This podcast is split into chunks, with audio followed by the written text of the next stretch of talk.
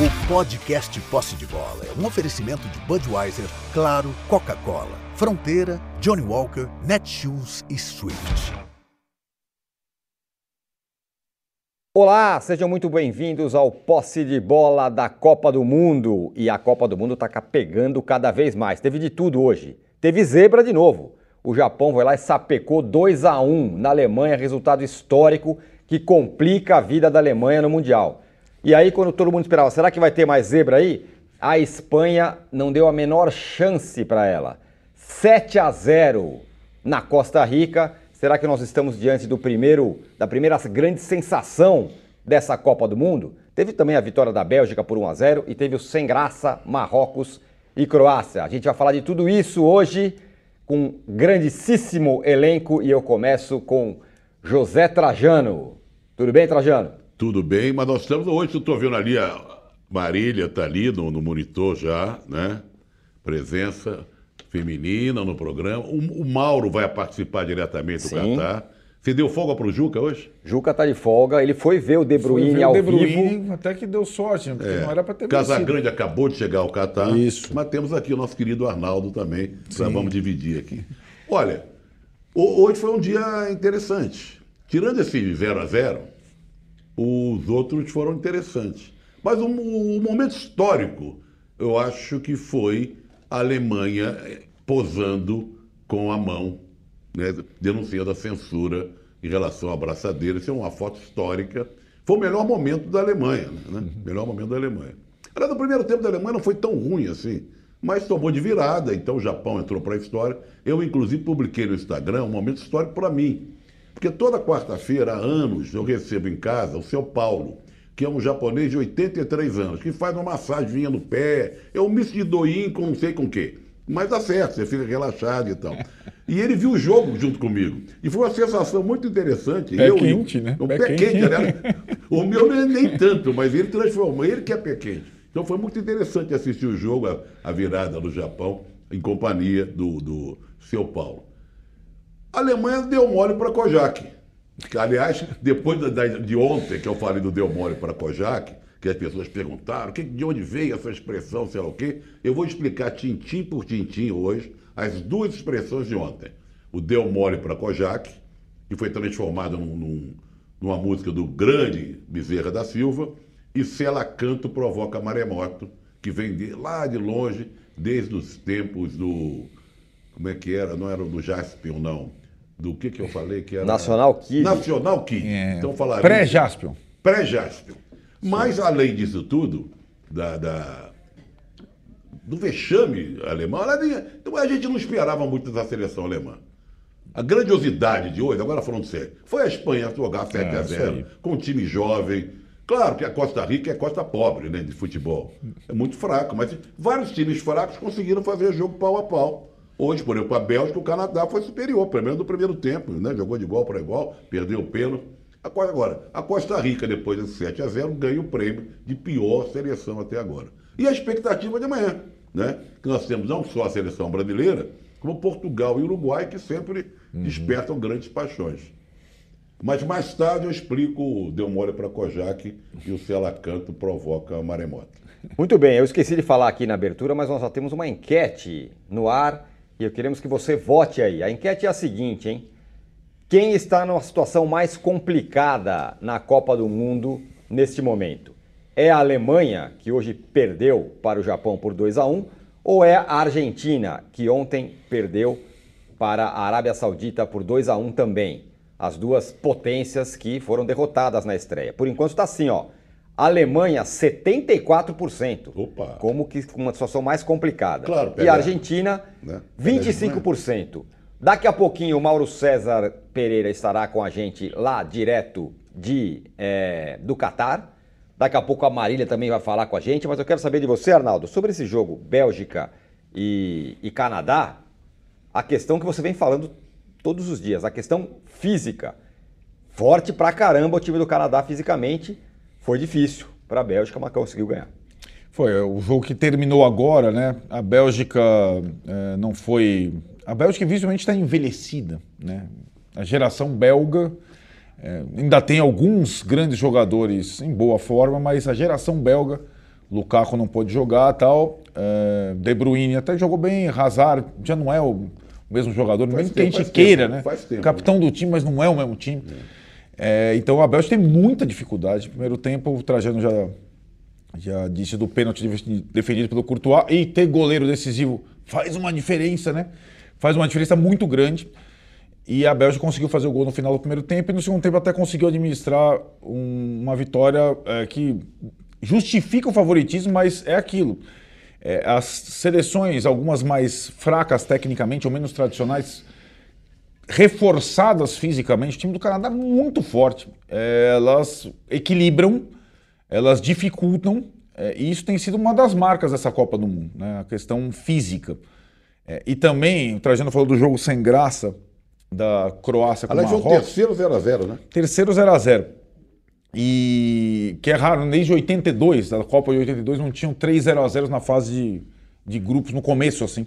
A Itália que era caprichoso. É, a, Itália, a Itália gabaritava no 0x0.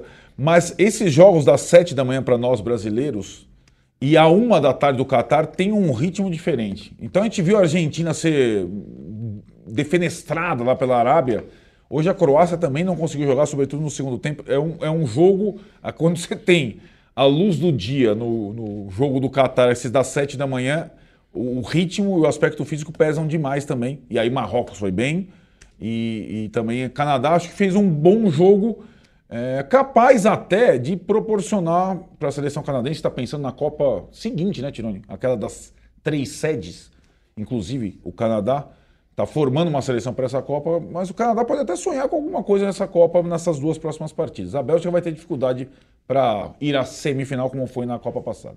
Muito bem, que prazer estar aqui com a grande Marília Ruiz, nossa companheira. Muito bem-vinda ao Posse de Bola, Marília. Presente, âncora. Muito bem. Muito bem-vinda ao Posse de Bola. Esse 1 a 0 da Bélgica foi um alívio para a Bélgica no fim das contas, né? Porque ganha um jogo que estava enroscadíssimo. Tem quem não goste de 1 a 0, nunca foi meu caso. Acho que a Bélgica se colocou hoje no primeiro jogo contra essa força máxima que tem sido nessa Copa, como disse o Arnaldo, o aspecto físico do adversário e resistiu. Resistiu até o final. Faz diferença ter goleiro. Eu posso dizer para vocês que faz uma diferença danada. Eu sei que vocês não sabem muito bem o que é isso há algum tempo. Faz diferença ter goleiro. E eu acho que a, a Bélgica se coloca aí num grupo em que outro, os outros times empataram. Então, encaminha a sua classificação, já se colocando no que provavelmente ela vai enfrentar daqui para frente. Times menos envelhecidos do que ela, porque eu acho que, como o Trajano sempre lembra, essa Copa dos Direitos precisa chamar a vara da infância, né? Esse time da Espanha, não sei se tem autorização da mãe para jogar. É verdade. Eles tem quase a idade dos meus filhos. O Gavi tem cara jovens. de criança, né? É, é impressionante, é, é um gurizinho, né? muito jovem. É. E, e, no caso da Espanha, e eu tenho lugar de fala, porque gosto muito da seleção da Espanha, tenho família e tal, é, é, antes que vocês moderninhos comecem a elogiar o tic-tac, que é o, que é o, que é, a, é o legado do, do, Guardiola, não é não. O, o time joga para frente. Isso. A bola não volta para trás nunca. Uhum. Não tem isso nesse tic-tac do Luiz Henrique, que na minha opinião é o melhor técnico da Copa. Muito bem, bom ponto esse do tic-tac 2.0. O Arnaldo não quer reconhecer, mas é como se fosse um dinizismo 2.0. Eu que batizei 2.0. Não vem com dinizismo, não, é outra Mas coisa. a gente vai falar da Espanha logo mais. Porém, é, eu não sei dizer o que chamou mais atenção. Se é o massacre da Espanha 7 a 0 ou a derrota da Alemanha, que deixa a Alemanha numa situação complicada. Eu só, eu... Queria, eu só queria botar no fogo o Arnaldo voltando um Por pouco favor. com a Bélgica. Bélgica e Holanda. Hum. Entre os dois? É. Que eu... pode até pegar aquela é... poesia da Leila Diniz né, no filme. Sim, né? sim.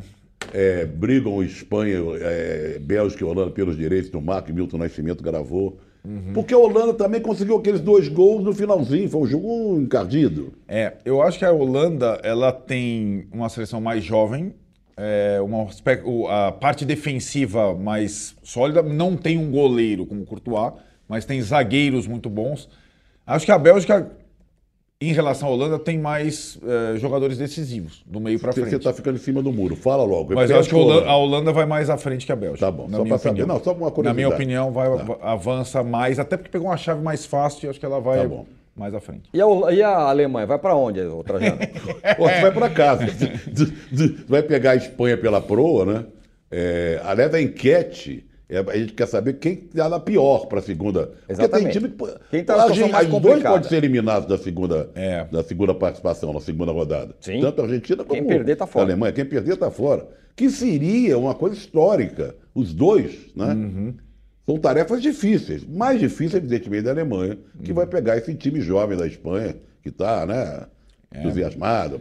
Tá certo que a Costa Rica facilitou, mas é um time empolgante, né? Sensacional. Eu também concordo que o Luiz Henrique é um cara consegue. Ele contrariou muita gente na, na Espanha, não levando alguns jogadores que eram tidos como titulares, convocáveis, Sérgio Ramos, o próprio Thiago, brasileiro é. e tal, e botou uma garotada que deu gosto de ver. Agora, se você imaginar que o empate entre Alemanha e Espanha é um resultado normal, normal, né? Mesmo que a Espanha tenha jogado muito mais que a Alemanha no primeiro jogo, Basta o Japão vencer a Costa Rica, porque o Japão é, já está classificado. Que não é tarefa Exato. impossível. O Japão já estaria possível. classificado, a Alemanha ficaria com um ponto e teria que vencer a Costa Rica no último e torcer por a Espanha perder para o Japão.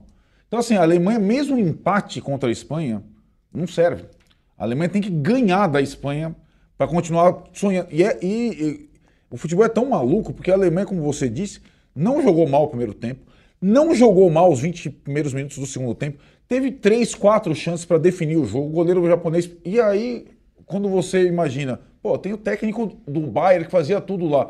E um técnico do Japão. Quem mexeu bem, quem mudou. Não, e o curioso o técnico uma, japonês. Uma, uma, tem uma, uma, parte dos jogadores japoneses que joga na Alemanha. Na Alemanha. O, vários jogadores. Né? Vários jogadores japoneses jogam na Alemanha. Yeah. Eu acho a tarefa muito complicada para a Alemanha. Eu estou desconfiado é. que o Gerd Genzel, o Wenzel, nosso querido Gerd, vai ter uma dor de cabeça imensa na próxima rodada. É. Agora, o Marília, sim, foi uma derrota muito dolorida e que deixa a Alemanha numa situação, situação complicada. Porém, quando você olhar o que jogou uma e o que jogou outra, comparando a Alemanha com a Argentina, não dá uma sensação que a Alemanha ainda pode se recuperar? Vamos combinar, é. no primeiro tempo era para a Alemanha ter feito uns dois ou três gols. Mas peraí, a Argentina também. A Argentina também. A Argentina, a Argentina no primeiro tempo teve três gols anulados. Mas no segundo tempo foi uma negação. Eu sei, eu sei, mas no segundo tempo o Japão também virou o jogo. Quer dizer, essa comparação é meio esdrúxula. Diga, Maria. É, eu acho que a Argentina jogou muito bem no primeiro tempo. Eu acho que ela sentou no, no, desempenho do primeiro tempo. E essa foi a questão. Ela achou que ela fosse voltar para o segundo tempo e ia continuar empilhando chances, como fez no primeiro tempo, com 3 milímetros não impedido e ia rapidamente ampliar a vantagem. A, a, Alemanha jogou com um time melhor, né? Pelo menos a gente esperava que fosse uma, uma estreia mais difícil, que o Japão impusesse mais dificuldade do que a Arábia Saudita iria impor à, Argentina. Mas a situação da Argentina é melhor, porque o outro, o outro resultado foi um empate. Isso. Né? A gente está numa situação agora que a Alemanha vai pegar o melhor time uhum. na sequência. Então, a, o encadeamento dos jogos também não é bom para a Alemanha, que não a, saída dos jogadores da Alemanha me pareceu mais, apesar de menos vexatória, mais melancólica uhum. do que foi a saída dos argentinos. Falaram, não, a gente vai, a gente vai conseguir e tal. Os da Argentina, é, os da Alemanha hoje é que vergonha, a gente não podia ter começado assim, a gente não podia ter perdido na estreia. Acho que é um pouco do trauma da Coreia, né? Uma Copa perde para a Coreia, outra Copa perde para o Japão. E agora tem, na sequência, viu o seu adversário fazer sete uh, no primeiro jogo. Acho até que vai dar muito mais jogo a Alemanha com a Espanha. Nossa, fazer um jogaço. Não, um jogo Mas, sensacional. A, a, Alemanha tem que ganhar. Tem que Isso. Mas eu acho que tem um componente nessa coisa. A Argentina, a Alemanha, essa nossa enquete aí, quem está na pior Sim. diante do, do fracasso inicial, que tem um desejo do torcedor brasileiro de ver a Argentina indo para casa mais cedo. Mas tá a Alemanha tem aquela história do o brasileiro ama o, é, como é que é odiar a, a, o argentino, e o argentino odeia amar o brasileiro, aquela história do sociólogo lá da Universidade de Buenos Aires. Quer dizer, há uma torcida muito grande. Você não viu o Galvão Bueno saltitando, gritando, é, aquela frase famosa dele, é, ganhar de ganhar é ótimo, ganhar da Argentina é muito melhor. Quer dizer, Embora então, não tenha ninguém que maltratasse mais o Brasil do que a Alemanha, né? 7x1 não vai ter nunca é mesmo mais. Mesmo com esse 7x1, eu, eu vejo que o fracasso da Argentina é mais desejável pelo torcedor brasileiro do que o. Mesmo a, a Alemanha tendo colocado 7 a 1 Essa é uma gente. boa questão. A rede social, pelo menos, ela coloca muito a Argentina, os memes mais da Argentina do é. que da Alemanha, mas tem muita gente, muito brasileiro, engasgado com o 7x1 que quer que a Alemanha se exploda toda a Copa. E tem agora um novo, a gente acabou de falar, tem o brasileiro contra a Bélgica. Ah, é? Já é, claro. Claro que tem. O que tinha de brasileiro torcendo contra a Bélgica tem É, porque agora? eliminou na última, é. recentemente. Ah, sim, sim, sim. Então, Mas peraí, se ficar com essa mágoa toda, vai ficar... vamos descer lá pro Uruguai lá... na Copa de 50. É. Vai, exatamente. Aí né? é, o negócio complica. E, e eu e... sempre falo que a mágoa mesmo que o brasileiro deveria ter, e, parece que não tem, é da França. A França sim. A França é requinte e crueldade. Uruguai, França, Bélgica. Não, mas a França foram três Copas. É, oh. é, final de Copa do Mundo, é quartas de final com o, o quarteto espetacular. Sim. E é tudo isso aí. Agora, assim, tem uma coisa que nós vamos falar mais para frente da Espanha que merece ser dissecada. O brasileiro devia ficar preocupado com a Espanha. É o primeiro time o que cruzamento tem Brasil O cruzamento inteiro seria possível na, nas quartas de final. Exatamente. Se a Espanha fosse a nas primeira. Quartas. Se a Espanha for a Espanha primeiro, o Brasil for primeiro. Se o Brasil passar do, dos times do grupo e do Uruguai e Portugal, é, o cruzamento e nas aí a Alemanha, a Alemanha e a Argentina se classificassem e iriam para o outro lado, é isso? É não, não sendo. É, a Alemanha Agora, seria sim. o segundo, se classificar em segundo, o outro lado. E a Argentina, não sendo o primeiro, outro lado também. Marília, a Espanha. Eu, Tirone. Diga, liga. Sobre esse assunto que você estava falando, da torcida, e, e a... talvez não seja o melhor lugar para falar isso, porque obviamente nós estamos na internet. Mas a Cyber Pacheco, ela, ela não, não se atenta a algumas coisas, né? Por exemplo, no caso da Alemanha, além do 7 a 1 é o único time que pode igualar o Brasil em número de títulos, porque a, Alemanha, a Itália não está na Copa. A Argentina me parece mais um, um, um, caso de amor platônico, ficcional, porque a Argentina não ganha nada desde 86, gente. Né? E tanta raiva que as pessoas têm da Argentina. A Argentina tá, ela tem um processo meio de, de Uruguai, né? Que né, o Uruguai tem uma camisa muito, muito importante e tal, mas há muito tempo não, não, não ganha nada do ponto de vista mundial. E a Argentina está tá entrando um pouco é, nesse não, caminho. Não espalha muito não, mas nós também estamos entrando, faz tempo que a gente não leva nada também, né? É, sim, porque faz muito tempo que só a né? Europa tem, domina o, o futebol é, mundial, de, de clubes e, e de, de... Mas quem te preocupa mais em encarar no meio do caminho, se precisar? A Alemanha ou a Argentina? Embora isso não, só é, seria é, na final, Copa é isso? do Mundo, é, que eu falei. É o que eu falei ontem. Nós estamos julgando aí do que aconteceu até agora. Tem muita água para correr debaixo da ponte. Então, até chegar nas quartas, uhum.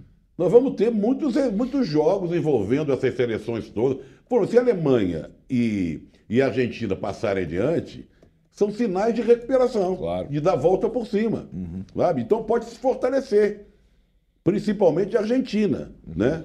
Uhum. O time da Alemanha, eu não confesso que eu não esperava, não espero grandes coisas, mas é a Alemanha. Uhum. E a Argentina, sim, eu esperava pelo retrospecto. Mas tem sempre aquela coisa que a gente fala.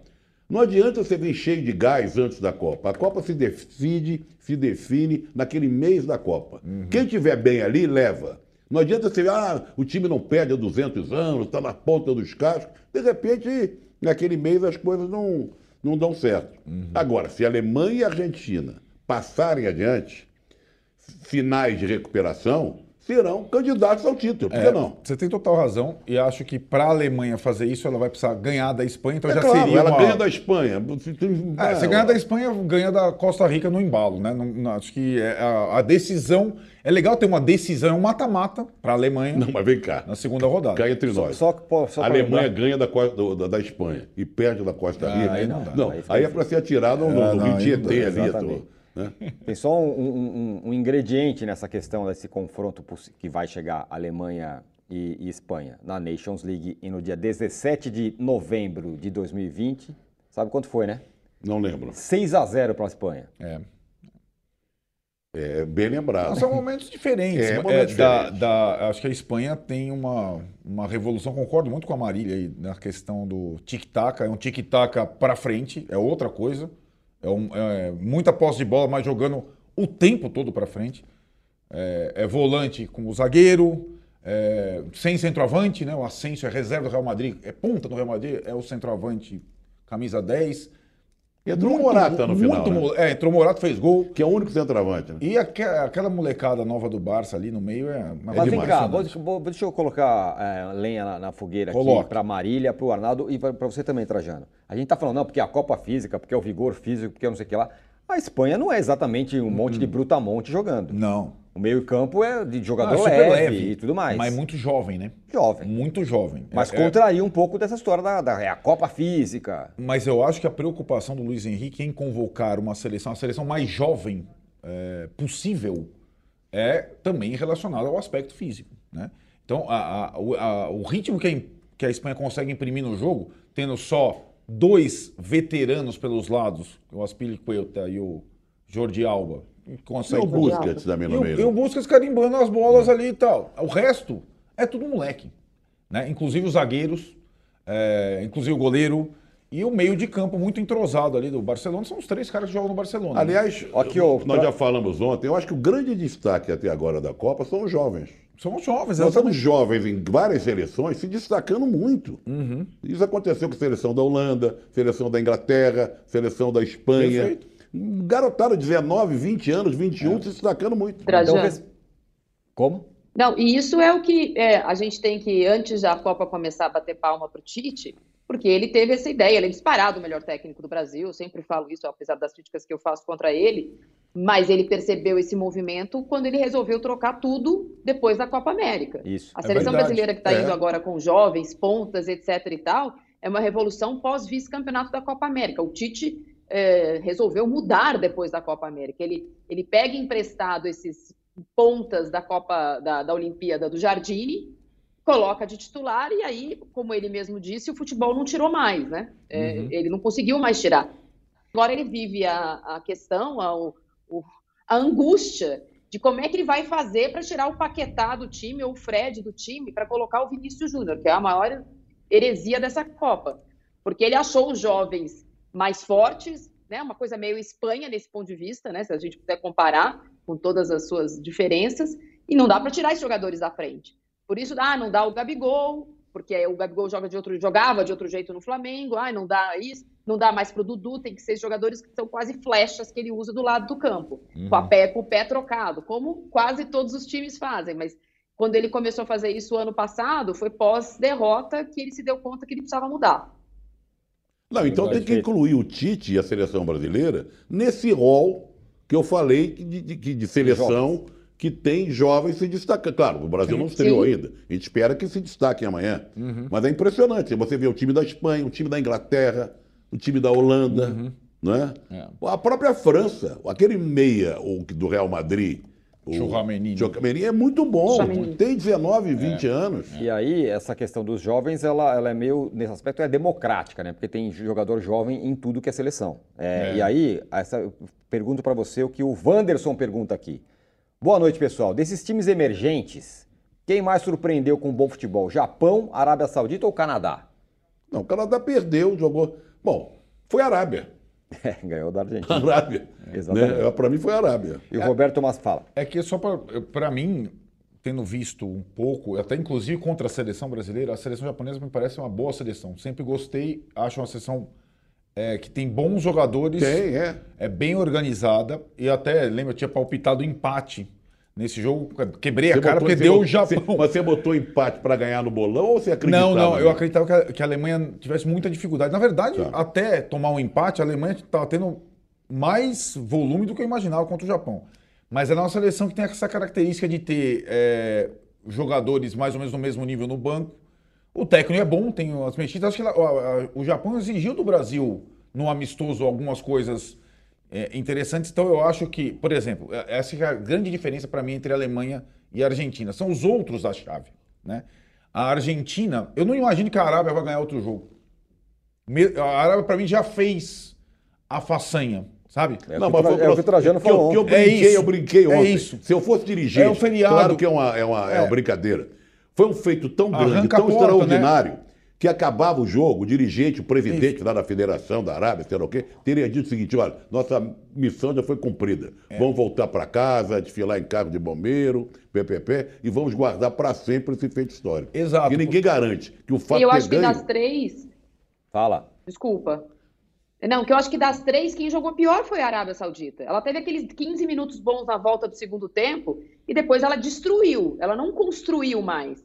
O Japão não, o Canadá não. O Canadá construiu o jogo inteiro hoje. Ele teve força para colocar é. os 11 da Bélgica no campo de defesa. Né? Não conseguiu então, passar não, pelo Courtois. Eu acho que a Marília está colocando, tá, eu concordo, e eu vou dizer o seguinte, a minha, a minha análise que eu falei a Arábia. Eu até que, queira dizer o seguinte: o feito, o feito mais... maior, ah, sem dúvida. o é. feito maior para mim foi da Arábia. Sem dúvida. Você pode ver o Japão também foi um grande feito, mas o feito maior foi da Arábia. Uhum. Agora, a atuação do Canadá e do Japão, as atuações foram superiores à da Arábia. Sim, mas sim. o feito da Arábia uhum. pesa mais. É que o Japão, lembrando, na última Copa foi eliminado pela Bélgica jogando antes do jogo do Brasil, hein? Antes da Bélgica pegar o Brasil, o, a Bélgica eliminou o Japão. O Japão não merecia ter sido eliminado, jogou muito bem contra a Bélgica. Aí a Bélgica mudou contra o Brasil, mudou o sistema, botou três zagueiros, tal, não sei o que, e deu no que deu, a gente já sabe a tá, história. Tá, é. Mas o Japão é uma seleção, não é uma seleção mais inocente, não é uma seleção que tem jogadores só locais, entre aspas, né, que atuam só no Japão. É um time que vai avançar na Copa, na minha opinião. É, é, ele conseguiu a vitória que ele precisava que agora basta ganhar da Costa Rica. E acho que ele tem time para ganhar da Costa Rica. Não, claro. claro. Então, aliás, então, aliás, o América já mandou ofício então, para enfrentar a Costa Rica lá no Julite Coutinho, que é jogo bom para nós. Muito bem. Aqui, ó, o, o Roberto Maciel fala o seguinte sobre a Bélgica ainda. A Bélgica com três zagueiros me pareceu lenta na saída de bola. Se o Canadá tivesse jogadores tecnicamente melhores, mataria o jogo no primeiro tempo. Uhum. A Bélgica, na verdade, é um time envelhecido. Sabe o né? que eu achei dos atacantes da Bélgica, da ah. Bélgica, não, da, da, do Canadá? eles eram muito fominhas. Tinha jogadas é. que podia passar a bola para o outro, mas como a necessidade de fazer o primeiro gol da história do Canadá em Copa, todo mundo queria ser o herói. É. Então o cara queria resolver sozinho, porque se passasse para o lado, tinha sempre alguém mais perto de fazer é, o gol. Mas o cara não deixa comigo. Nos deem likes, hein, por favor, e continue, continue votando. A, a enquete é um sucesso, muitos votos aqui, viu, Trajano? A pergunta é a seguinte, né? Quem está em situação mais complicada na Copa? Quem que vocês acham? Alemanha ou Argentina? Aqui os nossos companheiros internautas estão votando Alemanha, 75%. Nossa, mas Argentina, 25%. Já eu, ganhou, já ganhou. Eu tenho dúvida, porque eu acho que a Alemanha mostrou ser mais time do que a Argentina. É, mas então, mas eu insisto, eu sei, é, são os configuração. Outros. É, pois é. é. Porque assim, na chave da Argentina não tem nenhuma Espanha. Né? É México ou Polônia. A Argentina precisa ganhar México ou Polônia. Convenhamos. É, Coloca a Argentina para ganhar da Espanha, para você classificar. Não, pois é, mas, mas é. quando você coloca a Alemanha para ganhar da Espanha, é, dá, tem jogo. Eu acho que tem jogo. Você entendeu? Tem jogo. Você fala que ó, a Argentina vai ganhar do México. Não sei, não. Não, não, eu não digo que vá ganhar com né? favas contadas, não. Mas não. Aí é mãe de Ná, né? Essa Sim. coisa de. de... É, não, mas assim, é que a, a Marília colocou no primeiro ponto, eu acho que desequilíbrio da situação. No grupo da Argentina teve um empate entre os outros dois times. Então é, não sim, tem a configuração tá da chave. Você tem que né? analisar os outros. Os outros. A configuração da chave. É, é que, é que quando eu olho a Alemanha, me parece muito mais time do que a Argentina nesse momento.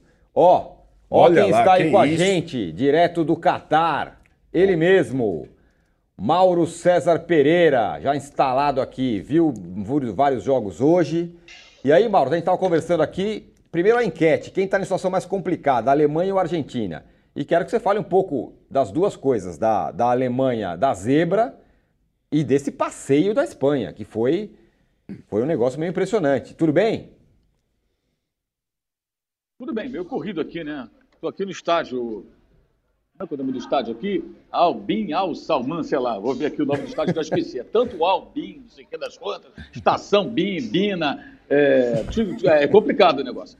E já não sei nem onde que eu estou mais, mas eu estou aqui no estádio onde a Bélgica acabou de vencer o Canadá, jogando nada, time mortinho, mortinho, time de média de idade próxima a 31 anos, time cansado, não tem De Bruyne que dê jeito. De Bruyne deve sentir saudade dos amigos dele do Manchester City, né, porque realmente a Bélgica fez uma atuação bizonha, ao gosto do Brasil na Copa passada, né, venceu sem merecer o time do Canadá, que erra muito no desfecho das jogadas, errou muito no acabamento final das jogadas. Eu acho que assim, aí não é uma avaliação de um, de um resultado, mas assim, o que a Bélgica mostrou ou não mostrou não a habilita para ser uma candidata, pelo menos nesse primeiro momento. Não só pela má atuação, mas pelo aspecto físico. Um time muito, muito cansado, um time muito morto, pelo menos foi o que a gente viu hoje aqui no, no estádio. É, bem, a, achei também que assim, a vitória da, da, da, Espanha é muito impactante, mas a Costa Rica é medonha, né? Observem a maneira como os gols aconteceram, né? Finalizações dentro da área, o Navas, o goleiro, tendo que fazer papel de zagueiro para tentar impedir jogada e acabando não conseguindo. Foi muito fácil, a Espanha jogando bem, mas assim, eu achei o adversário assim, muito frágil, assim, desde o começo do jogo, né? A facilidade com a qual as jogadas eram construídas. Né? A Alemanha, acho que fez um ótimo primeiro tempo, o 1x0 foi muito barato, era para ter sido mais. E no segundo tempo acabou tomando a virada de um Japão covarde nos primeiros 45 minutos e muito corajoso no segundo, com as substituições. O Japão, gente, chutou uma bola no gol no primeiro tempo. No segundo, ele tinha 11 finalizações, dois gols marcados, contra nove da Alemanha até os instantes finais. Aí a Alemanha passou em arremates a gol porque é, no, sufoco ali buscou o gol e tal e acabou tendo mais finalizações. Então o Japão teve duas, duas personalidades hoje. E no segundo tempo, sendo mais corajoso, conseguiu virar o jogo. Eu diria que tanto o Japão quanto a, quanto a situação da Arábia Saudita venceram times muito maiores em função também de, de coragem, tiveram ousadia. O Japão no segundo tempo. A, a equipe saudita, acho que praticamente o jogo inteiro. Esse ponto é importante, né, que o Mauro fala, porque foram duas viradas, né? Viradas. A Arábia e Japão é, é, é, aumenta o feito porque são viradas. Às vezes você sai na frente, fica se defendendo. O Japão, Japão e Arábia viraram para para cima de Argentina e Alemanha. Não é para qualquer um, não. Foi, foi, de fato, foram, foram vitórias impressionantes. Ô, Mauro, e quem você acha que está em situação mais complicada, Argentina ou Alemanha? Ahmed Bin Ali, é o estádio aqui. Né? Muito né? bem. Opa, agora sim. Ahmed Bin Ali Stadium. Aí, é do Al Jazeera. O estádio é bonito, Trajano, sabe? Tem uma, ah, imagino, uma imagino. Assim, parece uma aranha assim em volta, sabe? É, luzes, luzes nas cores das bandeiras dos países. É, depois que acabar a Copa, não sei o que vou fazer com isso aqui, porque não vai ter gente a vir aqui, mas é, o estádio é bacana. É, eu acho que a situação mais difícil é da, é da Alemanha, porque ela vai ter que vencer a Espanha, para não depender de tropeço do Japão, né? O Japão vencendo a Costa Rica faz seis pontos. É. E a Alemanha, para fazer seis pontos, tem que vencer a Espanha e vencer a Costa Rica. Né? Então, acho que é da Alemanha. A Argentina vai pegar a Polônia? Vai pegar a Tunísia, né? que eles são adversários é, menos complicados. México, aliás. México. É menos complicado do que, do que a Argentina, que, é, para a Argentina do que para, para a seleção da Alemanha. Tem a carne assada da Costa Rica, mas tem a Espanha. Se ele empata com a Espanha, por exemplo, ele só pode chegar a quatro pontos. E a, o Japão derrotando a Costa Rica, mesmo tomando de 10 a 0 da, da seleção espanhola, ele faz seis pontos. Então, não tem, não tem jeito. A, a, a Alemanha está obrigada, domingo, é, é, a vencer o seu confronto. É domingo, né? Domingo, 10 horas da noite por aqui, 4 horas aí, vencer é. a equipe da Espanha. Possível é, né? Eu me lembro que na Copa de 2010, a seleção da, da Alemanha, aí foi o contrário. Eliminou a Argentina de Maradona 4 a 0 e todo mundo achando, não, ninguém segura essa Alemanha 4 a 0 e tal. A Argentina do Maradona é um time bem maluco, né? E aí a Espanha venceu com o gol do Puyol por 1 a 0 e foi para a final. E, e, a Espanha, e a Espanha naquela Copa começou a Copa perdendo, né? Perdeu no jogo na estreia e depois todos Isso. de 1 a 0 e acabou é, campeão brasileiro. A enquete está na mesma aqui, viu, Trajano? Não, eu, eu, eu, acho que não vai mudar muito, não, porque é. a disparada é de 75% a 25%. Não há voto na Baixada abrindo, né? Na... Lá no Rio, a gente fala, quando é eleição, quando o nosso candidato estava perdendo, quando, quando abria a Baixada Fluminense. Aí muda. Ah, vai mudar tudo. Abria a Baixada, não acontecia nada. Luiz Gonzaga Júnior fala aqui, Trajano Paz e Amor tirando onda, é imperdível. Luiz Gonzaga Júnior é o nome dele? Luiz Gonzaga Júnior. Que cochará do, do, do, Gonzaguinha. Gonzaga, é. E o Ricardo Montes fala que a Marília Ruiz é a nossa musa do futebol brasileiro, do jornalismo esportivo brasileiro. Muito legal ter você aqui hoje, Marília. É, realmente você, eu vou insistir, vocês acham que a Alemanha está tá se Ô, âncora, só você que está Só nessa. eu, eu e mais outros 25% Eu acho que a função do âncora é perturbar. É isso, é, é, causar. É, é causar, missão. É. É, é, causar. É isso, ele tem, ele tem, ele tem treinado diariamente para fazer isso. É. Você dá de novo, Mauro, Prazer estar com você aqui à distância, mas tem que dar de novo a tabela. No, no grupo da Alemanha, dois times ganharam. No grupo da Argentina, só um. Muito Exato. bem, ó, só quero avisar que amanhã, para me ajudar, teremos o Juca e o Casagrande, tá? Aqui no posse de bola, às 6 horas. É... O Juca já estava com uma cara cansadinha ontem, né?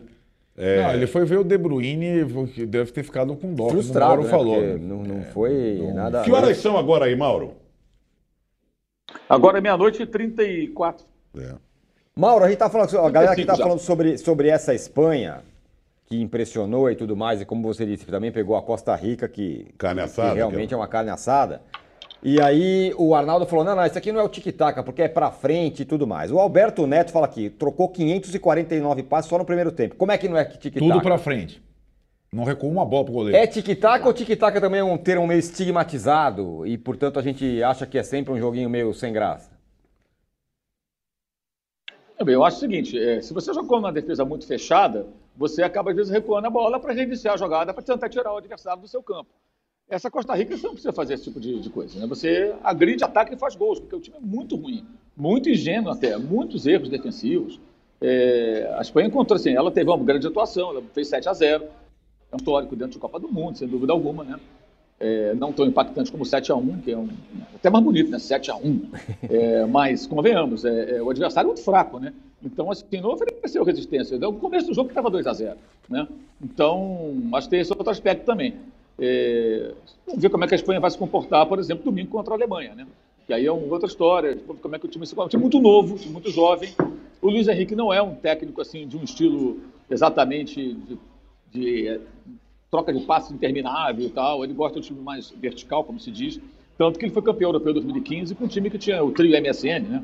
Messi, Isso. Neymar e Soares. E era um time de muita velocidade também. O Neymar foi um dos artilheiros daquela Liga dos Campeões, inclusive pelo Barcelona. É o título europeu que ele possui. E, e, era assim, inclusive teve até problemas com o Messi, com o Neymar, né, de relacionamento. Depois as coisas meio que se foram contornadas. Ele é um cara também de temperamento forte. E a, e a equipe do Barcelona acabou sendo campeã. Foi o último título europeu do Barcelona, diga-se de passagem. Então, assim, eu acho que o que o Arnaldo está dizendo faz sentido. Um time mais voltado para o gol, né? Mas, essa, mas o DNA da seleção espanhola hoje é, é um time que tem. A, a Espanha tem identidade de jogo. É ter a posse de bola e controlar o jogo pela posse de bola. Aí você pode ter um time um pouco mais objetivo, um time que é, tenha mais paciência na troca de passes, vai depender, vai variar. Dentro dessa proposta pode variar, e desse estilo, desse DNA, digamos, pode variar um pouquinho mais, um pouquinho menos. Mas é um time muito jovem, a gente tem que também frisar isso, né? É, num desafio sob pressão, a gente vai ver como é que vai se comportar, mas é uma, foi uma estreia certamente marcante e, e muito importante. Marília, essa história do DNA, é, Claro que foi a, história, a estreia mais impactante da, da Copa daqui. A grande sensação da Copa, claro que é muito pouco tempo, mas é a maior sensação agora, 7 a 0 É o time até agora da Copa que mais você vê justamente isso, o DNA. Esse é o jeito da Espanha jogar. Porque os outros foram ali, a, a França virou e tal. A Inglaterra... tá esquecendo a Inglaterra que deu de seis, né? É, não, mas estou falando do, do, do, do, estilo. Ó. Esse time que está jogando, se tivesse com o uniforme branco, ninguém sabia quem eram os caras. Você olha jogando e fala, esse aqui é a Espanha, entende? Tá com, com, com jeitão mais, mais, mais característico? Não assim? sei. Acho, acho que, como disse o, o, Mauro, o adversário proporcionou a atuação dos sonhos. Não sei se esse time defensivamente seria tão pouco. Não sei o que, que o, o Nai foi fazendo em campo. Ele pegou uma vez na bola para bater um tiro de meta. Não, não dá para saber o que esse time teria sofrido. Se teria sofrido, por exemplo, contra uma Inglaterra que faz coisa parecida. É, com jogadores jovens na frente, pontas e tal. É, não sei. Eu, eu gostei mais da França, para falar a verdade. Ainda que a Austrália também seja um time muito fraco ou, ou muito juvenil para algumas coisas, o fato da, da, da França, com oito minutos, perder mais um jogador, é. o oitavo, tomar o gol e ter a força que teve para empilhar a chance, fazer quatro, mas podia ter feito oito, eu gostei mais da França. É interessante, porque, é, de fato, entre França, Inglaterra e Espanha, que jogaram bem, a França teve uma adversidade grande. Não só na preparação, na perda de jogadores, mas no jogo, né? No jogo, tomando aquele gol e perdendo. Então, acho que, em tese, ela foi mais testada no campo do que as outras duas. Agora, a Marília falou muito do Luiz Henrique, o Mauro também. E é uma questão interessante porque ele é um técnico, o Mauro falou, personalidade forte. A Espanha, tradicionalmente, e sobretudo nessa Copa, ela é uma seleção conflituosa. A convocação foi conflituosa, a relação do Luiz Henrique com a imprensa é conflituosa. Ele tem até um canal no YouTube, né? Tem agora, né? Ele tem o tá, canal. TV Luiz Henrique, né? É, e, porque isso acho que contrasta um pouco com o que a gente está vendo na seleção brasileira e o que a gente julga do cenário ideal, né? Que é tudo nos conformes. Não tem nada nos conformes. Como foi a entrevista do Tite e do Thiago Silva pré-jogo. É, não quer dizer que a, a a ausência completa de conflitos garanta uma, uma situação em campo plena, né?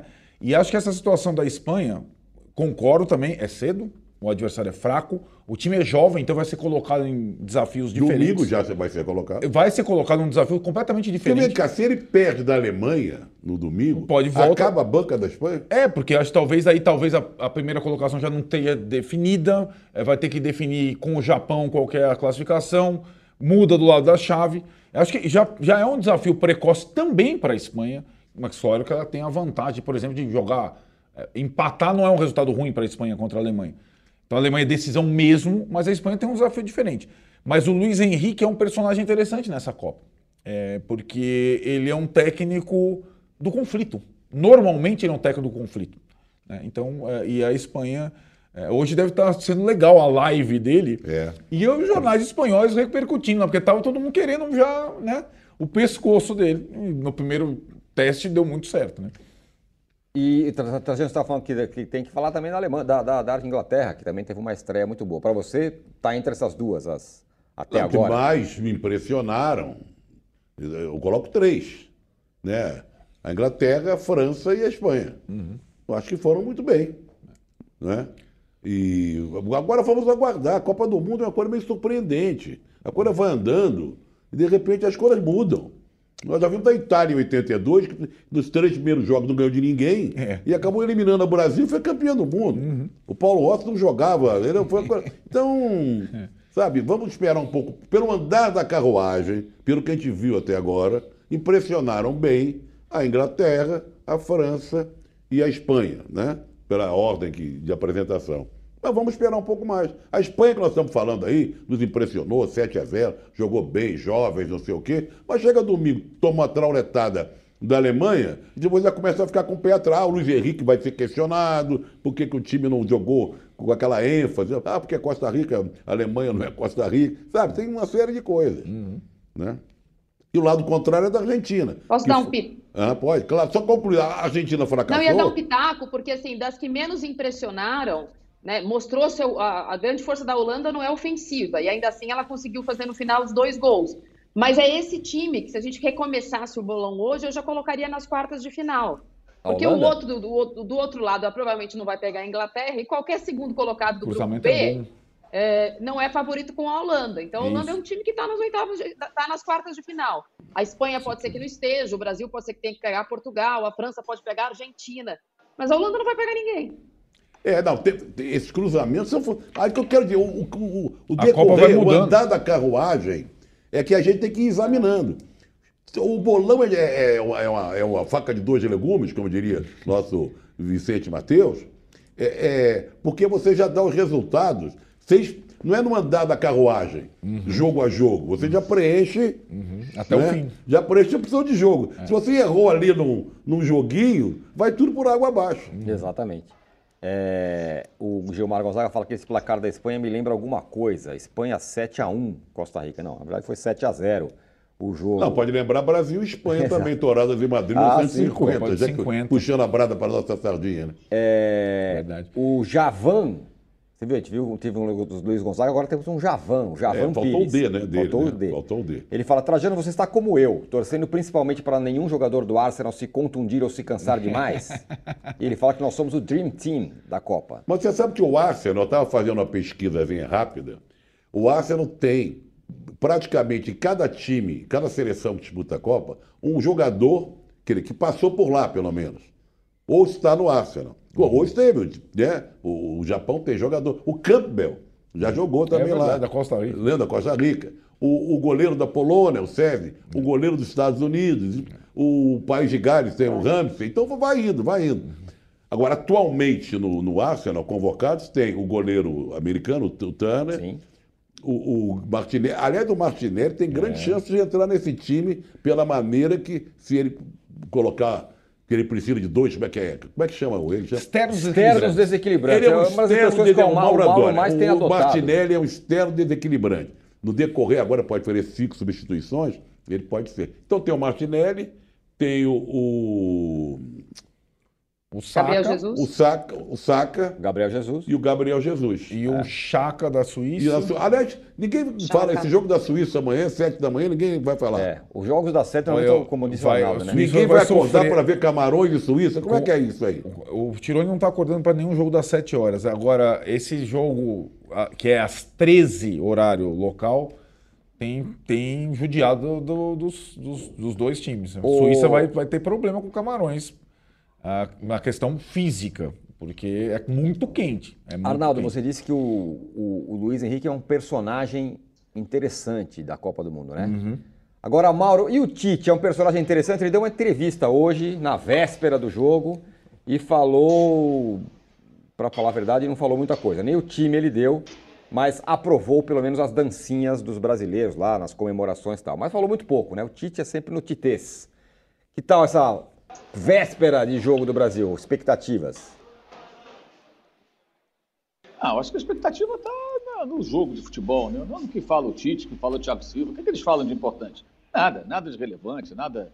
É tudo a mesma coisa, é mais do mesmo, né? É bem chato. O Tite, eu acho o Tite um bom técnico, pode ser um bom sujeito, um bom técnico, muito educado, não tem nada pessoal contra ele, muito pelo contrário, sempre tratou muito bem nas vezes que eu tive contato com ele, e eu idem, mas ele não é um personagem interessante, né? Então, é, ele é um bom técnico, e ele não tem que ser um personagem interessante, tem que ser um bom técnico, esse é o trabalho dele. Então, se ele, como bom técnico que é, fizer o time jogar uma boa partida, amanhã o Brasil vencer, o trabalho está feito. Não precisa fazer, elaborar frases para pintar em parede, é, ter grandes tiradas, nem ser juiz de, de concurso de dança. Essa não é a dele. Ele é um bom técnico de futebol e, se espera que ele amanhã o time dele faça um bom trabalho, jogue uma boa partida. Acho interessante essa possibilidade, ele até falou, né? Não vou revelar o time, não posso dar arma para o adversário, perfeito, óbvio. Isso, isso aí ele tem todo direito. Alguns treinadores não ligam para isso, preferem já revelar o time, mas é normal que os técnicos façam ali um. É um mistério, que eles não revelem, porque muda muito, né, gente? Jogar com Neymar, Vinícius Júnior, é, Rafinha e Richardson é diferente de você tirar o Vinícius Júnior, por exemplo, né, e colocar mais um homem de meio campo. É bem diferente. Então, a, os sérvios vão olhar para a seleção brasileira de outra forma.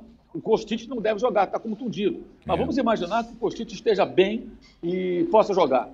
Os sérvios não vão falar, ô, professor Tite, vou mandar um WhatsApp para você aqui, tá? Vai no Google Tradutor, você vai entender, ó, Kostic vai jogar. Não, não vão dizer. Porque se o Kostic tiver condições de jogo, ele vai aparecer na hora dentro do campo. Né? E aí o Tite vai ter que se preocupar, porque vai ter uma jogada forte do lado esquerdo, buscando os dois centroavantes lá, o Mitrovic, eh, o Vlahovic, que são os caras bem perigosos. Então, isso é natural. Acho que ele está na dele, fazer um trabalho dele, é a segunda Copa do Mundo. É, acho interessante que ele pelo menos pense nessa formação mais ousada. A França, ontem, como jogou? O Griezmann seria o Neymar. Era o homem de ligação. O Griezmann é um atacante. Né? Não um parecido. atacante de lado, É, mas é um segundo parecido. homem ali, um cara para jogar com o centroavante. Ele jogou como meio armador à frente dos dois volantes, né? que era o Tchouameni e o Rabiot. Na direita, o Dembélé, que seria o Rafinha. Na esquerda, o Vinícius Júnior, fazendo o papel que foi do Mbappé. E o Giroud, é, o centroavante, seria o Richardson no Brasil. Perfeito. A França jogou assim. Jogou com dois volantes e com quatro homens ofensivos. O meia de ligação, o homem mais avançado desse trio né, de meio-campistas, né? É um 4-2, seria um 4-2-3, uma coisa assim. Ou 4-2-1-3, aí no momento que o time está atacando, é, era o Griezmann. O Griezmann e o Neymar têm assim, até características parecidas, no sentido de não serem é, é, é, meio-campistas, né? Que voltam, desarmam e participam mais da criação de jogadas. Então, se a França jogou assim, o Brasil pode jogar também. Agora, como para a Sérvia seria essa a melhor, a melhor formação, aí é uma, uma, é uma decisão difícil, que ele certamente já tomou, e nós saberemos quando a escalação sair. Agora, de dancinha não dá, né? Aliás, eu até gravei um videozinho no Instagram, é, no intervalo aqui, de novo aquela coisa que você gosta tanto, aquela banda, como é que chama? Coldplay, né? Que, Coldplay. que horror! É, Não que gosto, horror não. aquilo. Essa música do intervalo, podia botar pelo menos uma música melhor. Aí entra é, aquela coisa de lanterninha de celular, coisa mais brega, cara, coisa mais chata. Não precisava disso, a dona Fica podia nos poupar disso. Eu fico ali 15 minutos rezando para passar rápido para começar o segundo tempo. Que venha o futebol, né? Porque é muito chato, sabe? Eu sei que você é fã da banda, lamento, mas eu tinha que fazer essa crítica. Não sou nem Ó, de eu recebi aqui, ó, me ajudando, que eu esqueci de vários jogadores do Arsenal. Opa. Dois goleiros. Tem o terceiro goleiro da Inglaterra, o Ramsdale. Está convocado, está lá. O Tomiasso, que entrou no segundo tempo, jogador do Japão. Japão. Salibá, reserva da zaga na França. O Ben White, reserva da zaga ou da lateral, está na Inglaterra. O Partey, Esse é muito seleção jogador. de Gana. Esse é titular absoluto. Chaka na, na, na Suíça. Também titular. Martinelli, Saca e, e, Gabriel Jesus. E o pessoal lembra aqui, o Rubens. O Giroud, o Giroud foi centroavante também. Foi, é verdade. É verdade. Do Arsenal. Aqui, ó, o Alexandre de Lima fala que nós que precisamos de uma mesa redonda com vocês e o Juca e o Casagrande no mínimo toda semana. É um sacrilégio não ter vocês toda semana debatendo futebol. Ué, mas teremos, aqui, Debatendo todos aqui, os dias, aqui. meu caro Alexandre. É, o, o, o, Mauro falou sobre será que jogar contra a Sérvia é, dessa maneira ofensiva é um bom negócio? Não é? Pode ser tal. Quem deu uma uma brincada, uma sacaneada, foi o técnico da, da Sérvia, o Dragan Stošković, que falou: Ué, mas nesse time ninguém defende? Falou isso hoje, sobre Só... esse possível time ofensivo do, do Tite. Só lembrando quem é essa figura. Esse cara foi um dos maiores jogadores da Iugoslávia, camisa 10 da Copa de 90, disputava com Maradona, jogava muita bola. É, e aí deu essa provocada. Então, ah, um monte de gente para atacar, mas quem vai defender? Acho que essa é a. Não, não, não deixa esse tiração. É, exatamente. É, antes do jogo é aquela provocação. É. é eu, eu, eu, acho que essa comparação que o Mauro fez com a seleção francesa, eu pensei exatamente ontem, é muito parecido com o time do Brasil. Inclusive o segundo volante da França, que é o Rabiot, o Paquetá é canhoto também, também tem que entrar na área. O primeiro é o Chouameni, que é com o Casemiro, aliás, substituiu o Casemiro no Real Madrid. É Exatamente. É muito parecido. O Pavar, que é o, que é o lateral direito, fica mais como o Danilo. É quase idêntico o time, o jeito que a França jogou contra a Austrália. Agora, a França na preparação, ela já jogou com três zagueiros, ela jogou já com dois atacantes só, ela já jogou de outras formas que podem ser utilizadas no Mundial dependendo do adversário, né? Eu não sei se contra a Dinamarca vai jogar esse time, sabe, Tironi? Então, é, é, é, acho que essa é a situação. Como o Brasil joga contra, em tese, o melhor adversário da chave na estreia, e é uma das estreias mais desafiadoras, fica essa questão. Mas eu acho que é, vale a pena. É, não é uma. A não ser que aconteça uma combinação daquelas que aconteceu com a Alemanha, é, uma derrota não seria definitiva até porque o último jogo é contra Camarões, né? É, eu acho que vale arriscar, eu acho. E vai até para ele ter um, um respaldo e um não inconveniente de ser questionado sobre a ausência do Vinícius Júnior, que seria o, a discussão do momento, né? Se ele não fosse jogar contra a Sérvia. Marília, com essas zebras passeando aqui e ali, vale arriscar? Vale. Vale porque se ele não arriscar nesse jogo, a gente não vai ter essa formação em jogo nenhum da Copa do Mundo. A tendência natural do Tite é voltar para o seu estado bruto, que é reforçar o meio de campo.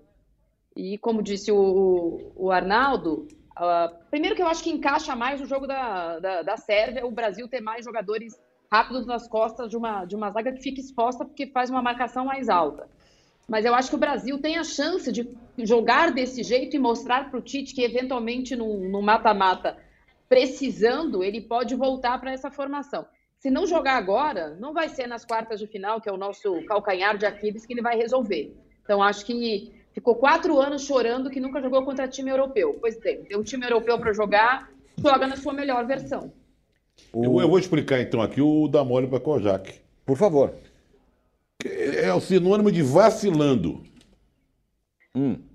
Theo Kojak, que era o, que era o detetive, detetive careca, chupava pirulito e tal, Teres Savala, os, era um detetive policial da seriado, um seriado famoso dos anos 60, 70. Olha ele aí. Olha ele aí. Tá no ar? Tá, tá, tá no ar, né? Olha lá. Ele, dar mole para Kojak seria dar mole para a polícia. Foi usado numa música do Bezerra da Silva. Tradução vacilando. Então dá mole. Agora, depois eu falo do se ela canta, provoca maremoto. Já que o Mauro falou também de expressões, não sei o quê. O Mauro é fã. E ele que é de Niterói, né? Do, do maremoto, se ela canta, pode ter tudo a ver. Exato. Tinha uma música, de, tinha uma marchinha de carnaval do Nelson Gonçalves, né? Qual? Se ela canta? Não, do Kojak. Kojak, Kojak, Kojak. mete bronca na moçada. Lembra? É, é isso, é. é. O Nelson Gonçalves? Do Nelson Gonçalves. É, tá vendo? O, o Tirone é mais velho que a gente é, imagina. É, tá pensando que é o quê? O, o, Ange, o Ângelo Roncalli fala o seguinte: vocês não estão preocupados com o Thiago Silva de titular na zaga? Os dois reservas são melhores, Arnaldo. Cara, eu não, não digo que são melhores, mas essa é uma boa discussão. Eu não acho que o Thiago Silva hoje, diferentemente de outras Copas, seja indiscutível como titular, muito menos como capitão. É, vejo os dois reservas muito bem no auge, o Militão e o Bremer. É, e essa é uma questão, aquela coisa, é o jogador da confiança, o mais experiente. É, eu, eu para mim, estaria bem entregue a braçadeira com o Casemiro e jogaria com o Militão e Marquinhos, seria a minha zaga. Eu não jogaria com o Thiago Silva, não, não acho que ele é, como já foi o melhor zagueiro brasileiro. Para mim, ele já tinha sido ultrapassado pelo Marquinhos, é, em termos de qualidade, vitalidade, e agora os outros estão atropelando também. É Muito bem. Opinião. O Jonas, Eduard, o Jonas Eduardo fala que o Tite parece um papagaio, conversa chata, repetitiva, irritante, mas tem com muita gente que bate palminha para as entrevistas do professor. Ele adora os o Tite. Pacotes Como é o nome dele? Ele adora o Jonas, adora o Tite. Jonas Eduardo. É. Pacotes Tite Neymar afastam muito, muita gente da seleção, diz ele, e manda um abraço para todo mundo. Quem que não vai se afastar da gente é você. Vocês esperem um pouquinho aí que a gente vai para um rapidíssimo intervalo e na volta, preciso explicar para Marília as regras. A gente volta, Marília, e aí você tem que entregar o seu gatão de ouro, que é um troféu que a gente entrega aqui, não é para o mais bonito, mas a coisa mais legal que aconteceu no dia da Copa, e depois o ratão de bronze, que é para a pior coisa do dia da Copa. Um de cada vez. Primeiro você fala qual é o gatão e depois o ratão.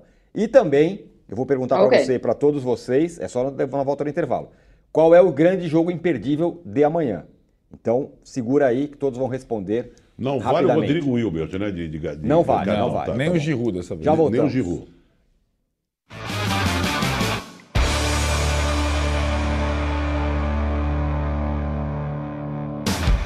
Saudade acabou. O maior festival de pré-carnaval de São Paulo está de volta. Vem aí o Carnaval 2023. Shows de Zé Neto e Cristiano, Glória Groove, Barões da Pisadinha, Cláudia Leite, Dub Dogs, Luísa Sonza, Baiana System e muito mais.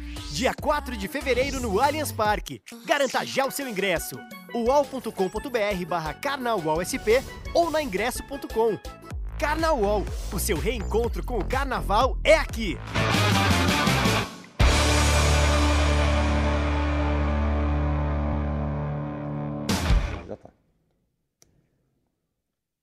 Muito bem, estamos de volta e eu quero saber imediatamente, Trajano, quem é para quem vai o troféu Gatão de Ouro hoje? Para a ministra da Alemanha que colocou a braçadeira lá na frente dos sheiks, emires e não sei o quê, né? Já que os jogadores foram impedidos, ela colocou a braçadeira. Muito né? bom. Então vai para não não lembro o nome dela, mas eu achei a atitude muito louvável e fico com ela. Arnaldo. Menção honrosa, de fato, foi a coisa, foi a, a seleção corajosa. Foi a da Alemanha, mesmo que tenha perdido de virada. Então, os jogadores também com o seu com a foto posada que vai ficar para a história. Foi tanta coisa boa que eu, eh, eu hoje que o gatão para mim vai para Luiz Henrique também é um guapo, né? Técnico, bonitão, né? Bonitão, tá em forma, tal. É só a Espanha que deixou de fato é, me deixou muito. E não só eu, muita gente admirada com o seu 7 a 0 e o seu futebol tic-tac ofensivo. Marília. Com todos os senões, porque eu tenho fobia de gato, vou votar e vou aceitar que gatão é uma coisa boa. Isso. É, vou votar na Espanha como a, a vencedora aí do troféu. Mauro. Eu vou de Japão, pela pela virada, né? Pela coragem no segundo tempo. O primeiro tempo merece tudo de ruim, né? Foi horroroso. Time covarde. Detesto time de covarde. Mas no segundo tempo, não. O Japão foi valente e virou o jogo. Resultado histórico. Eu também vou com o Japão, sobretudo pela festa depois do jogo. Nem parecia japoneses, né? Que são normalmente mais recatados, completamente malucos depois da festa. Trajando o seu ratão de bronze. E se você quiser falar também, já fala que, que quem perdeu amanhã. Ah, imperdível é o Suíça e Camarões. Esse é imperdível. Às sete da manhã. É, aí é óbvio, é a expectativa. Mas eu estou muito curioso com Portugal, muito curioso com o Uruguai. Gosto de países que eu adoro, né? Tenho muita relação e tal. Mas evidentemente que é Brasil e Sérvia. E agora o ratão, eu estou em dúvida, eu passo e vou pensando em Arnaldo. isso. Para mim, o ratão de bronze é quase uma, uma, uma crueldade, mas o, vai para o Alfonso Davis de, de Canadá, que teve a bola do jogo do primeiro gol quando o time dele. Então, ele perdeu diante do Courtois, que é um ótimo goleiro, grande goleiro, mas perdeu a, a chance, talvez a chance de classificação do Canadá nesse jogo. E O imperdível de amanhã? Não vai. Espera, deixa a Marília falar Fala, o Marília. ratão antes. Ratão de bronze, Marília. Ah, eu acho que é. Eu vou votar no, no ratão de bronze troféu Lewandowski, no Afonso Davis também. Ia votar nele, que perdeu o pênalti. Não dá para perder pênalti em Copa do Mundo. Muito bem. Mauro. Ah, o ratão vai para o técnico Hans Flick da Alemanha. Ele mexeu no time mal demais, o time só piorou. Final da, o segundo tempo da Alemanha foi decepcionante, depois do primeiro tempo muito bom, que merecia até fazer mais do que 1 a 0 né? Achei muito decepcionante. Ele é um bom técnico e fiquei muito decepcionado com o péssimo segundo tempo da Alemanha e pela falta de soluções. Ele não encontrou solução nenhuma e terminou ali jogando bola na área do, do Japão, desesperado. Foi muito ruim. Eu vou com o Mauro nessa. Pronto. Com o técnico? É. Eu vou para os shows, do, para as músicas do Coldplay que estão tocando aí no, no, no, no intervalo, para o ratão de bronze, ah, viu, Mano? Na Eurocopa não 16 tipo, era White Stripes. Aí, tá vendo? Era outra, outro pegada, nível, tá outra pegada. Muito bem. Imperdível amanhã. O Trajano já falou, Brasil e, e Sérvia. Arnaldo. Não, o Brasil serve ao concurso. Eu né? também, eu, eu é também. Concurso, não é isso? Eu estou mais curioso com os, os jogos, vão aparecer Portugal na tela e do, Uruguai. Eu tô... Porque é claro que o Brasil e Sérvia é óbvio. Isso. Né? E, e, acordar às sete da manhã para ver Camarões e Suíça é um, é um sacrifício de Copa do Mundo que a gente tem, tem, faz e tal. O né? Tirone não faz, mas tudo bem, eu conto para ele depois. Mas é, além do Brasil e Sérvia imperdível, eu quero ver muito Portugal, é, questão do Cristiano Ronaldo tal, e o, a constelação de bons jogadores. Então, para mim, a mais curiosa estreia vai ser a de Portugal contra a Gana. E o seu, Marília, a sua, seu destaque? Ah, também. Ah, o Brasil é o concurso mesmo. Todas as... O Brasil vai entrar em campo, além de tudo, sabendo quanto foi o outro jogo, né? Exatamente. Então, é, é. Eu acho que é, o Brasil está tá, tá, encaminhado. Eu estou curiosa para ver como este Portugal, que eu acho que é o melhor Portugal, melhor até do que aquele que ganhou a, a Eurocopa, uhum. vai entrar em campo contra a Gana. Mauro. Ah, para mim, o mais interessante amanhã, o imperdível, para mim, pessoalmente, amanhã estarei lá, inclusive, é Uruguai e Coreia do Sul, é. por motivos de Jorge de Arrascaeta. Ah, garoto, é, achei que era Darwin Não Nunes, a palavra. Soares, Cavanha, Jorge é. de o, Arnaldo, Vai ser titular você ele? Você sabe muito bem que eu não torço para seleção nenhuma. Zero, zero. Eu Brasil eu torci até 86. 90 eu já estava trabalhando. 86 eu já era jornalista, mas não trabalhava no esporte. Em 90 eu trabalhava no Jornal do Esporte, estava preocupado em fechar o jornal. Aí o Brasil perdeu aquele jogo para a Argentina. A gente foi tomar uma cerveja, comer ali na, ali na, perto do Jornal do Esporte, ali que era na rua Tenente Possolo, é, um churrasco até, depois voltamos para fechar o jornal. Eu torci nunca mais para a seleção brasileira. É, tem gente que acha que eu torço para a Argentina, eu torço para o Racing, a camisa é parecida, mas não torço para seleção nenhuma. Mas torço para alguns jogadores, jogadores que eu gosto, eu torço. Então, eu torço pelo Arrascaeta, eu torço pelo Vinícius Júnior, né? Eu torço para outros jogadores, eu torcia pelo Maradona, não para a Argentina. Então, uhum. assim, a gente vai torcendo. Gostaria de ter torcido pelo Cantona, mas ele não foi à Copa do Mundo. É verdade. Dado uma traulitada naquele torcedor fascista, e assim vai a vida, né? A gente vai torcendo, eu torço para jogadores, técnicos também que eu gosto, posso torcer. Então, isso. Então, amanhã, a Rascaeta, se estiver em campo, o Uruguai vai fazer com que essa partida fique ainda mais interessante, não só para mim, mas para milhões de pessoas. Muito mais que os 3 milhões de uruguaios, tá? Agora me fez viajar Muito mais tempo. que os 3 milhões de uruguaios. Me, me fez viajar no tempo, no tempo do que eu trabalhei no Jornal dos Esportes também, da rua Tenente Possolo, ali na Lapa, que naquela época ficava coalhado de estudantes. Olha como é que o tempo. Ficava coalhado de estudantes na porta, para esperar o gabarito da, da, da prova. Vê que é, loucura, é. porque o Jornal do Esporte tinha um caderno escolar. Uhum. Não sei se o Mauro chegou a pegar o caderno escolar tradicional cor de rosa. Muita saudade. Foi um bom tempo da minha vida. Muito bem. Eu tô com, a, com o Mauro aí. Estou curioso para ver o Uruguai, porque eu sempre tenho curiosidade para ver o Uruguai, que é meio que uma aldeia gaulesa do futebol, né? Os caras pequenininhos ali, que sempre lutam. Então eu estou sempre curioso e eu quero ver o Uruguai amanhã. O posse de bola fica por aqui. Mas amanhã, às 18 horas, tem mais pós-jogo do Brasil. Vixe, nossa. 9 horas da manhã tem a Domitila com o All News Copa do Mundo. E como eu falei, 18 horas, depois de Brasil e Sérvia, tem aqui o posse de bola. E amanhã com a presença luxuosíssima de Juca Kifuri de volta e do Casagrande. E de turma, turma que está aqui. Tá bom? Amanhã voltamos. Tchau.